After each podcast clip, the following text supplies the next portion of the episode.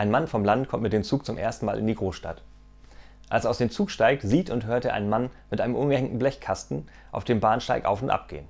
Und rufen, heiße Wiener, heiße Wiener, heiße Wiener. Er geht auf ihn zu, schüttelt ihm die Hand und sagt, freut mich, ich heiße Müller.